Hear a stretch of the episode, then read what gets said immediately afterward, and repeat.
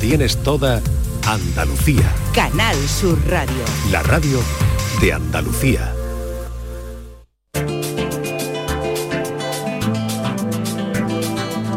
En Canal Sur Radio, Destino Andalucía, con Eduardo Ramos. ¿Qué tal? Muy buenas. Esta semana vamos a hablarles sobre el turismo genealógico, en el que los viajeros acuden a Andalucía buscando archivos donde descubrir el pasado de sus familiares y los lugares donde ellos vivieron. Un estudio universitario acaba de presentar las conclusiones principales que les aseguro son más que interesantes. Además, también vamos a hablar de la Gran Senda de Málaga que permite recorrer caminando varias localidades de la provincia acompañado de un guía que interpreta estos caminos, una actividad que comienza además este mismo domingo. Y para comenzar, ¿qué les parece si nos vamos hasta la Sierra de Huelva y conocemos Cortegana y sus alrededores? Destino Andalucía. Un viaje semanal en Canal Sur Radio. Y he perdido la cuenta de cuántas canciones te pude escribir. Y ahora no paras de escuchar al tangana, que a mí me encanta, no como yo a ti. Te puse la nati peluso para bailar pegaditos y gozarnos los dos. Situada en pleno corazón del Parque Natural Sierra de Aracena y Pico de Aroche, Cortegana es un enclave ideal para todos los amantes de la naturaleza que buscan un tipo de turismo inmersivo con el que disfrutar de un destino lleno de atractivos naturales y de una gran riqueza patrimonial, cultural y etnográfica única en Huelva, en Andalucía y en el resto de España. Nos acercamos hasta el centro de recepción de visitantes de Cortegana, donde nos atiende María José Romero. ¿Qué tal? Muy buena, María José. Hola, ¿qué tal Eduardo? Gracias por estar aquí con nosotros. Oye, cuéntanos un poquito, en general, la gente que entra, no sé, un día como hoy, mañana, ayer, los días así que, que estás trabajando, que entra al, al centro de visitantes donde tú te encuentras, ¿qué es lo que suele preguntar? ¿Viene con la idea más o menos eh, formada de qué, se puede visitar o, o están un poco así a ciegas a ver qué, qué hacer en el destino? Bueno, Eduardo, hay de todo un poco. Eh, normalmente la gente que viene aquí, bueno, son familias con niños, eh, también vienen, pues, sobre todo amantes también de la naturaleza, y bueno, toda zona tiene un patrimonio también, ¿no? Un monumental bastante importante. Entonces, bueno, hay de todo un poco. Hay gente que ha hecho los deberes antes de venir y otra gente, pues, que viene un poco a sorprenderse.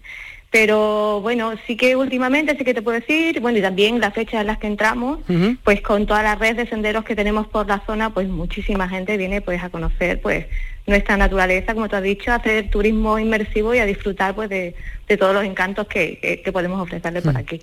Oye, los senderos que hay son más bien pensando un poco como me bien me has dicho para temas un poco más familiares, más tranquilos, o hay también senderos como pues más intensos para gente que vaya a lo mejor en vicio, que le guste ir corriendo para hacer algo un poquito más heavy. Hay de todo un poquito. Hay senderos que son como de un poco de más corto recorrido, que son estupendos para hacerlos en familia, ¿no? Sobre todo si vienen con niños un poquito pequeños. Y luego hay otros senderos que también son, tienen, o sea, un poquito más de dificultad y también un poquito más de longitud. Y, y sí, son un poquito más duros. Pero bueno, se pueden hacer perfectamente. Hay, hay de, de todo un poco. Mm. Eh, mm, no sé, piensa en una familia prototipo que llega, pues una pareja con su niño, dos niños, tres niños, los que tenga, y van a echar un fin de semana. ¿Cuáles serían los dos, tres imperdibles de las cosas que sí o sí deberían hacer un fin de semana por ahí con vosotros? Bueno, pues imperdible, por supuesto, bueno, y de siempre, ¿no? La imagen de Cortegana, pues ha estado ligada, unida, ¿no? A su castillo medieval y, bueno, los niños, mm, pues, alucinan. Así que te lo digo que les encanta y muchas familias vienen, de hecho, con los niños ya, pues, a enseñarle el castillo que es uno de los mejores conservados de la provincia y bueno, tiene un montón, o sea, tiene salas, tiene sus armaduras, sus espadas y a los niños pues pues les encanta pasear por un castillo. Aparte, también te puedo decir que tenemos una gincana que se puede hacer ¿no? en el exterior del castillo, que a la familia también pues le gusta bastante porque tienen que ir como resolviendo pruebas. Y bueno, pues la naturaleza también, ¿no? Disfrutar de- de- del entorno, por supuesto. No sé, también eh, tenemos uno de los senderos, de hecho, que de los que te acabo de hablar, que nace precisamente desde el nacimiento del río Chanza. Entonces, pues también es muy bonito pasear por toda, por toda esa zona. Mm. Eh, ¿Son senderos para todo el año? ¿Quizá los meses de calor son demasiado duros o se pueden de todas maneras visitar en cualquier momento? Mm, se pueden visitar, a ver, en verano son un poco duros, pero porque durante el día hace calor, pero en cualquier caso eh, sí que son bastante frondosos, o sea, estamos hablando de, de esas encinas, alcornoques, que sí que dan sombra y también algunos de ellos pasan por vegetación ¿no? o por zonas de ribera, pues que están llenos de chopos, de álamos, o sea que se pueden hacer en, cualquier época del año. Oye, con el castillo medieval que me has hablado, ¿no? Como, como una de las recomendaciones a hacer, una de las cosas que tenéis también durante el año son unas jornadas medievales que se hacen, que son en verano. Eh, se hace la segunda semana de agosto y sí, bueno, son las más antiguas de Andalucía y bueno, es una fiesta de verdad que no, eso es imperdible, es, eh, magnífica y dura pues cuatro días, de jueves a domingo, ya te digo, la segunda semana de, agosto y bueno, pues Cortegana pues eh, se vuelve al medievo. Eh, la gente pues no, nos disfrazamos, la gente del pueblo, todo el mundo pues ayuda a, que las fiestas sean especiales, hay conciertos, tenemos un festival de música celta, suele haber torneos, hay un montón de actividades y bueno, total y absolutamente recomendable, Eduardo. Y por supuesto, si hablamos de gastronomía, qué decir ¿no? de, una de las zonas más importantes de nuestro país, del cerdo ibérico, ¿no? Totalmente. Eh, bueno, Cortegana y los pueblos de la zona siempre han estado, como bien dicen, ¿no? ligada a, toda la cultura, a todo lo relacionado con, el cerdo ibérico. Y bueno, también tienes que entender que estamos en un parque natural, que vivimos en un medio rural. Y aparte, ¿no? del cerdo, por supuesto, ¿no? De nuestros jamones, nuestros embutidos, pues también nuestra gastronomía tiene un poco de ver, o, sea, tiene un poco que ver pues con lo que la naturaleza, ¿no? Provee, dependiendo de la temporada. Por ejemplo, aquí ahora, pues también es temporada de gurumelos, de, esta seta tan exquisita. Entonces, pues se puede tomar un revuelto de gurumelos o una tortilla de gurumelos, o en otoño tenemos otro tipo de setas, ¿no? platana, el, el boletus.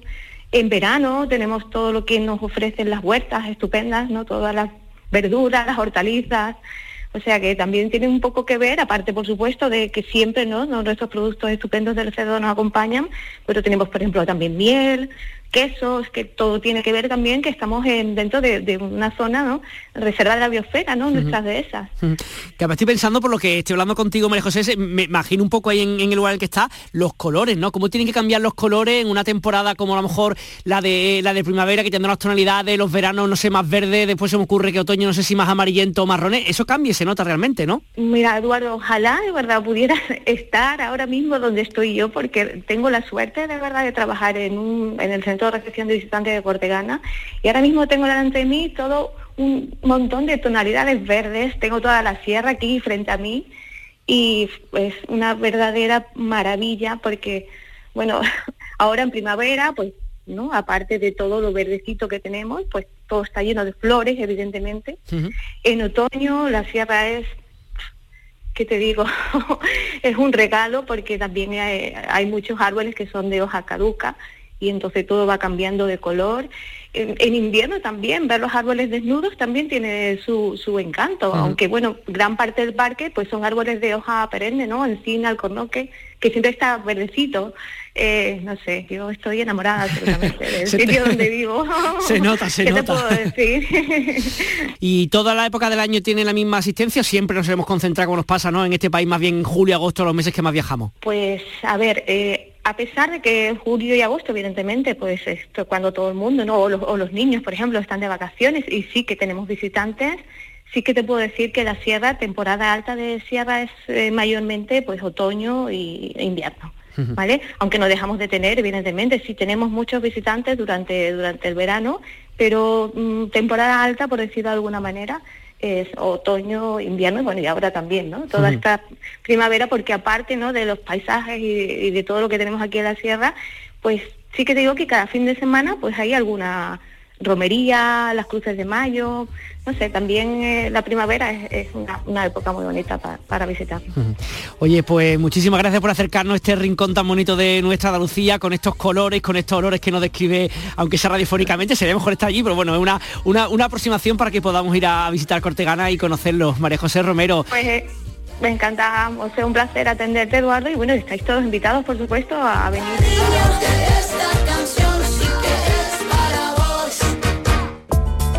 Turismo, viajes, ocio, excavadas. Destino Andalucía.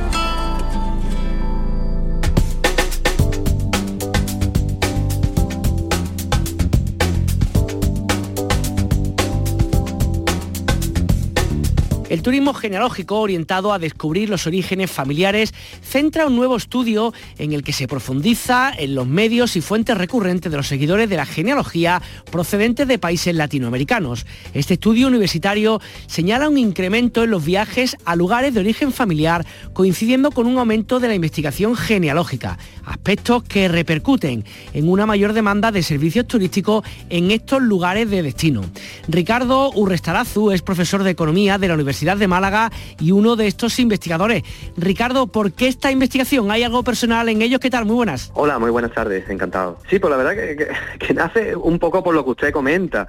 Eh, en primer lugar, por mi propia experiencia personal. Es decir, yo, eh, como ha podido usted ver, tengo un apellido de origen vasco y desde el principio eh, tenía mucho interés en conocer el por qué una persona desde el norte de España acabó aquí en el sur y ese interés personal acabó derivando ya en un conocimiento de, una multitud de orígenes familiares que iban mucho más allá del País Vasco. Eso por un lado. Y por otro lado, un, interés estrictamente académico.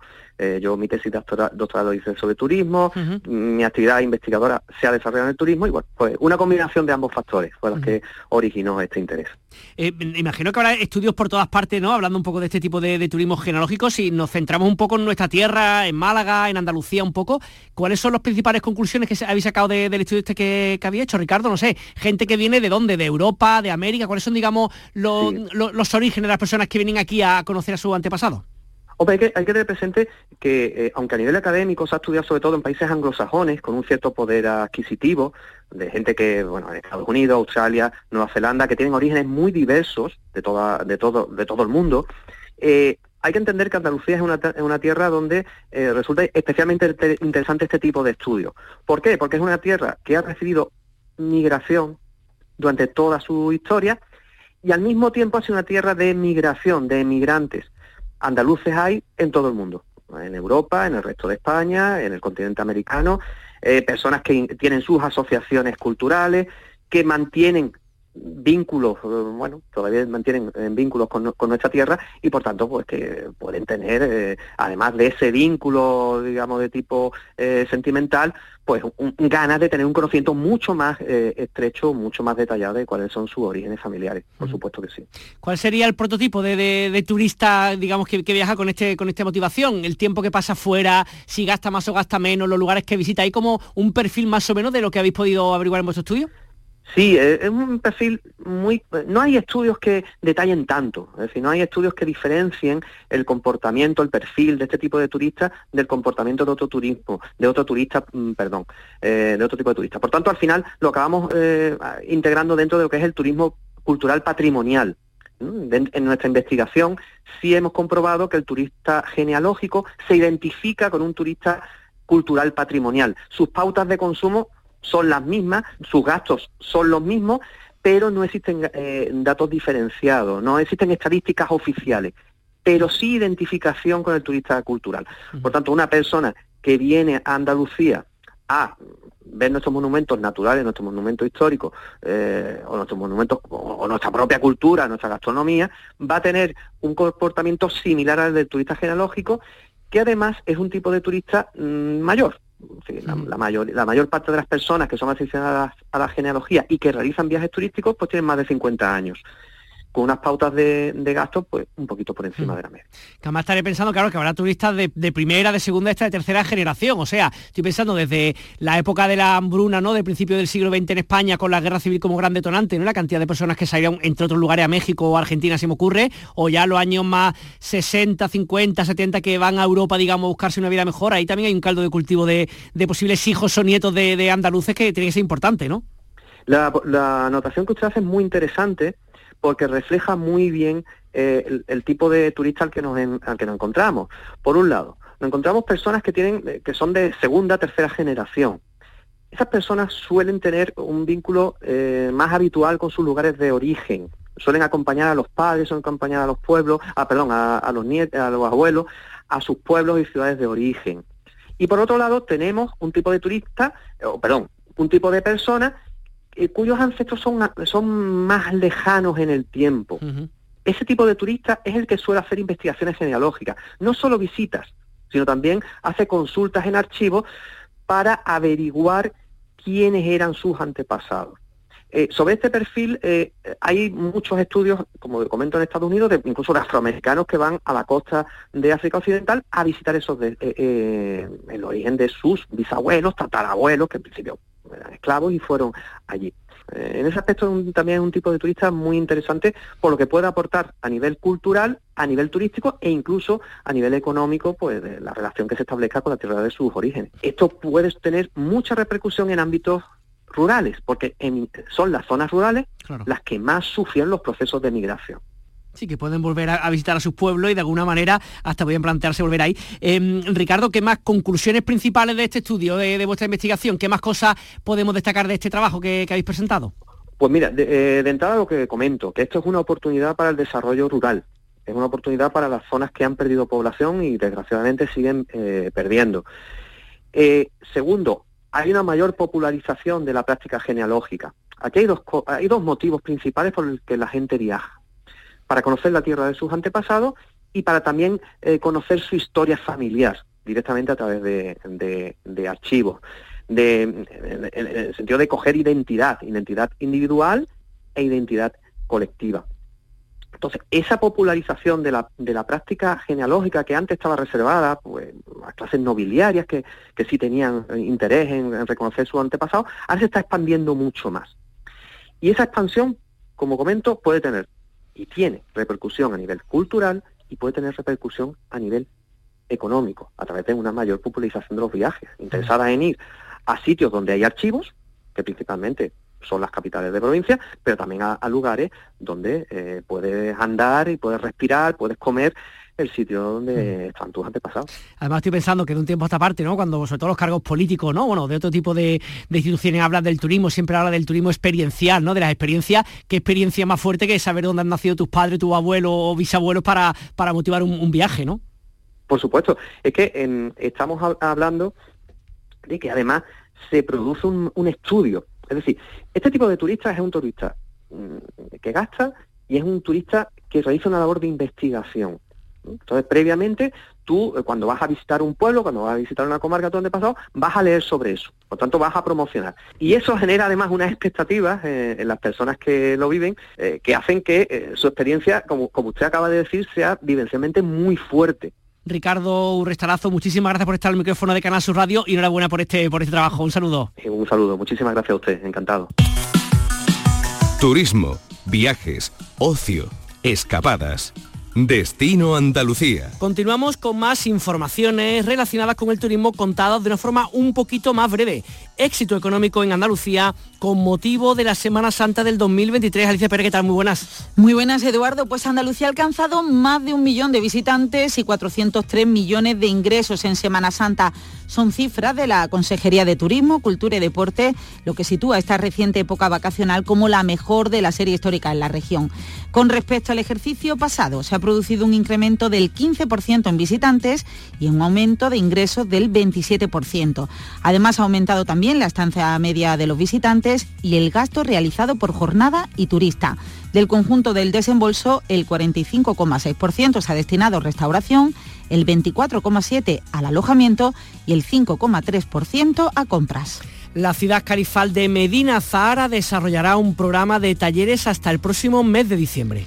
La iniciativa denominada Medina Zahara en tus manos, Talleres en Familia 2023, pretende que los visitantes conozcan la historia de la ciudad califal de una forma práctica e interactiva. Este conjunto arqueológico mostrará facetas y temáticas de su cultura a través de talleres en los que los asistentes podrán conocer la cerámica califal, la elaboración de perfumes y jabones con aromas, la encuadernación o la numismática. Este sábado se celebra el primero titulado Los astros al servicio del califa taller de instrumentos científicos. El cable inglés celebra su primera semana abierto al público. Más de 11.000 personas han realizado su visita gratuita a este monumento bien de interés cultural de la ciudad de Almería. Se trata de una infraestructura con un gran reclamo turístico, ya que es un paseo elevado que se adentra en el mar Mediterráneo, posibilitando unas vistas únicas de Almería. El cable inglés está abierto al público de lunes a domingo con siete franjas horarias diarias disponibles, con un aforo máximo de 250 personas en cada una de ellas. La reserva se hace desde la web de la Autoridad Portuaria de Almería. Y el municipio malagueño de Alfarnate festeja la segunda edición de Sakura, un encuentro para los amantes de la cultura japonesa. La localidad lleva más de cuatro décadas cultivando cerezos, cuya flor es símbolo nacional en el país asiático. El evento ha despertado el interés de la Embajada de Japón y la Oficina de Turismo en España. Así, este domingo Alfarnate va a acoger talleres de caligrafía, aikido o tiro con arco, desfiles, puestos de artesanía y gastronomía dedicada también a ese país asiático. Descubre tu tierra. Ven con Canal Sur Radio Destino Andalucía. Esta semana arrancan las visitas interpretativas a la Gran Senda de Málaga con más de 600 plazas que se han ofertado. Las rutas gratuitas tendrán lugar el 16 y el 30 de abril y además el 14 y el 28 de mayo y se desarrollarán en distintos senderos. De esta forma, cada uno de estos días se van a realizar tres rutas distintas, una entre Arriate y Cañetera Real, la segunda entre Comares y Río Gordo y la tercera entre Cortes de la Frontera y Estación Jimena de Libar, todos en la provincia de Málaga y con duración de entre 12 y 17 kilómetros aproximadamente. Para hablar de toda ella tenemos con nosotros a Jacinto Segura, técnico de la Delegación de Medio Ambiente, Turismo Interior y Cambio Climático. Jacinto, ¿qué tal? Muy buenas tardes. Hola, buenas tardes. Qué forma más agradable de conocer, de visitar y de recorrer la provincia de Málaga caminando, ¿no?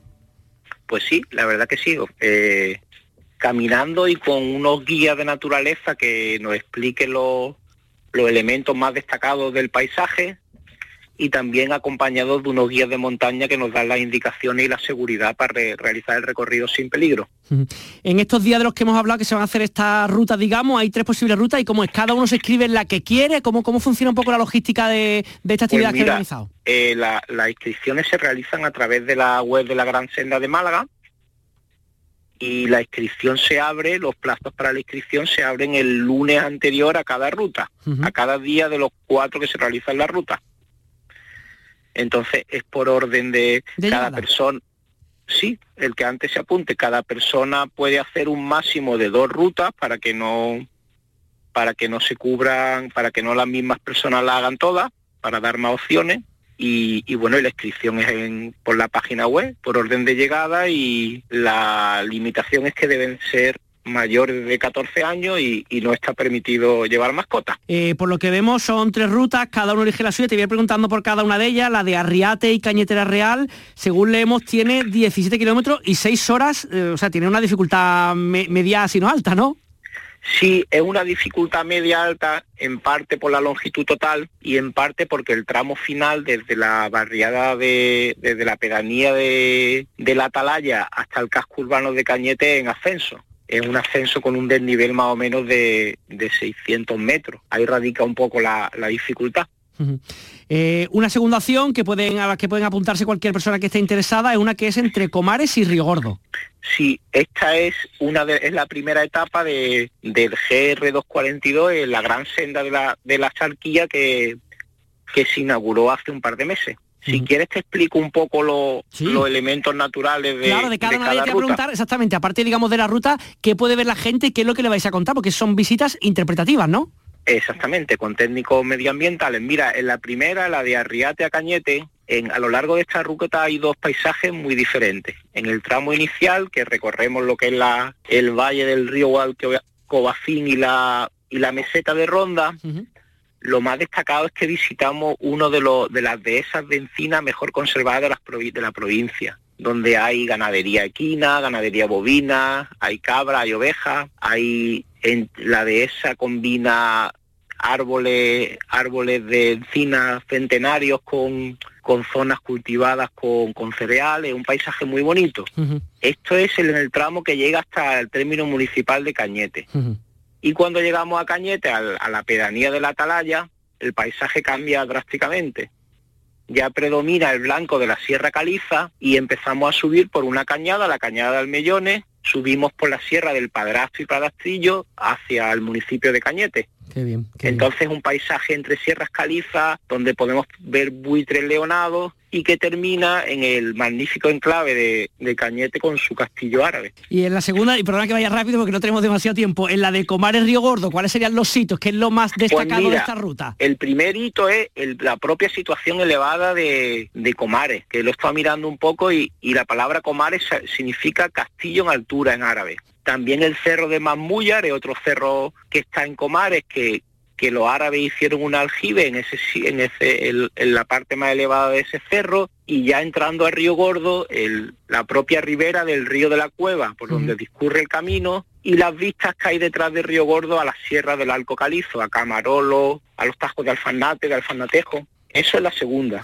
Y la tercera casi frontera con Cádiz, ¿no? Entre Corte y Exactamente. De Entonces vemos que pasamos de la Málaga seca a la Málaga húmeda, a la Málaga casi gaditana, ¿no? Entonces estamos en la zona entre lo, entre el Parque Natural de Grazalema y el Parque Natural de Alcornocales, una zona de transición. Ahí son de esas de quejigos, que, un, que una, una que necesita más humedad, de esas de, de encina, alcornocales, tenemos el, bajamos al río Guadiaro, que es un río caudaloso con mucha agua, que encontramos buenas, buenas poblaciones de, de barbo andaluz, de una especie endémica, vemos vegetación de ribera, y es muy curioso porque el camino que baja de, Corte de la Frontera al río Guadiaro es un camino tradicional donde encontramos un eremitorio mozárabe del siglo X, la casita de piedra, que se ha restaurado recientemente. Además estoy pensando de las múltiples formas que tenemos de conocer, bueno, tanto Andalucía como en este caso la provincia de Málaga, quizás caminando, a mí personalmente una de las que más me gusta, porque uno va dando pasito a pasito, va mirando a los lados y va descubriendo la, pues la variedad y la riqueza que tenemos en nuestra tierra, ¿no? Claro, y sobre todo el contraste de paisaje. Ahí en la zona, en la zona de, esta de, por ejemplo, de, Corte, vemos la transición entre dos valles, el valle del Guadiaro, que es un valle abierto, un valle ganadero, y luego a continuación está el valle del Genal, que es un valle más cerrado, más forestal, más encajonado, ¿no? Es muy interesante lo que te, que te muestre los paisajes y te, lo interprete un guía, ¿eh? es un lujazo. ¿eh? Totalmente, y además gratuito y encima tienes cuatro fechas para poder recorrerlo, o sea, más no se puede pedir. Jacinto Segura, técnico de la Delegación de Medio Ambiente, Turismo Interior y Cambio Climático de la Diputación de Málaga, muchísimas gracias por estar con nosotros y sobre todo muchas felicidades por ofrecernos a todos la posibilidad de conocer Málaga Venga, Un abrazo. Gracias a vosotros por darlo a conocer. Hasta luego.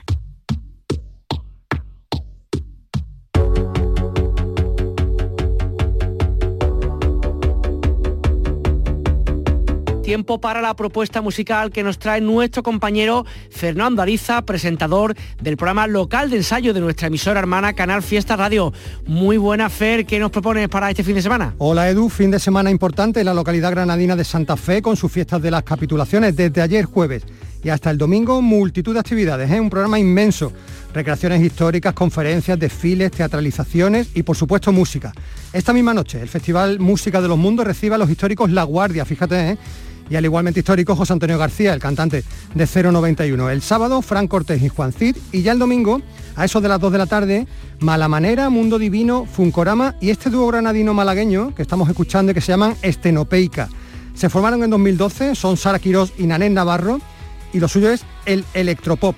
Estribillos pegadizos, y si no, escucha este tema llamado Nuestros Sueños a la Par, una de las mejores canciones de Estenopeica. Pues con la música de este dúo malagueño granadino les dejamos. Recuerden que todas las semanas tienen una cita en Canal Sur Radio y en Radio Andalucía Información con el turismo en nuestra tierra. Nos encontramos aquí dentro de siete días.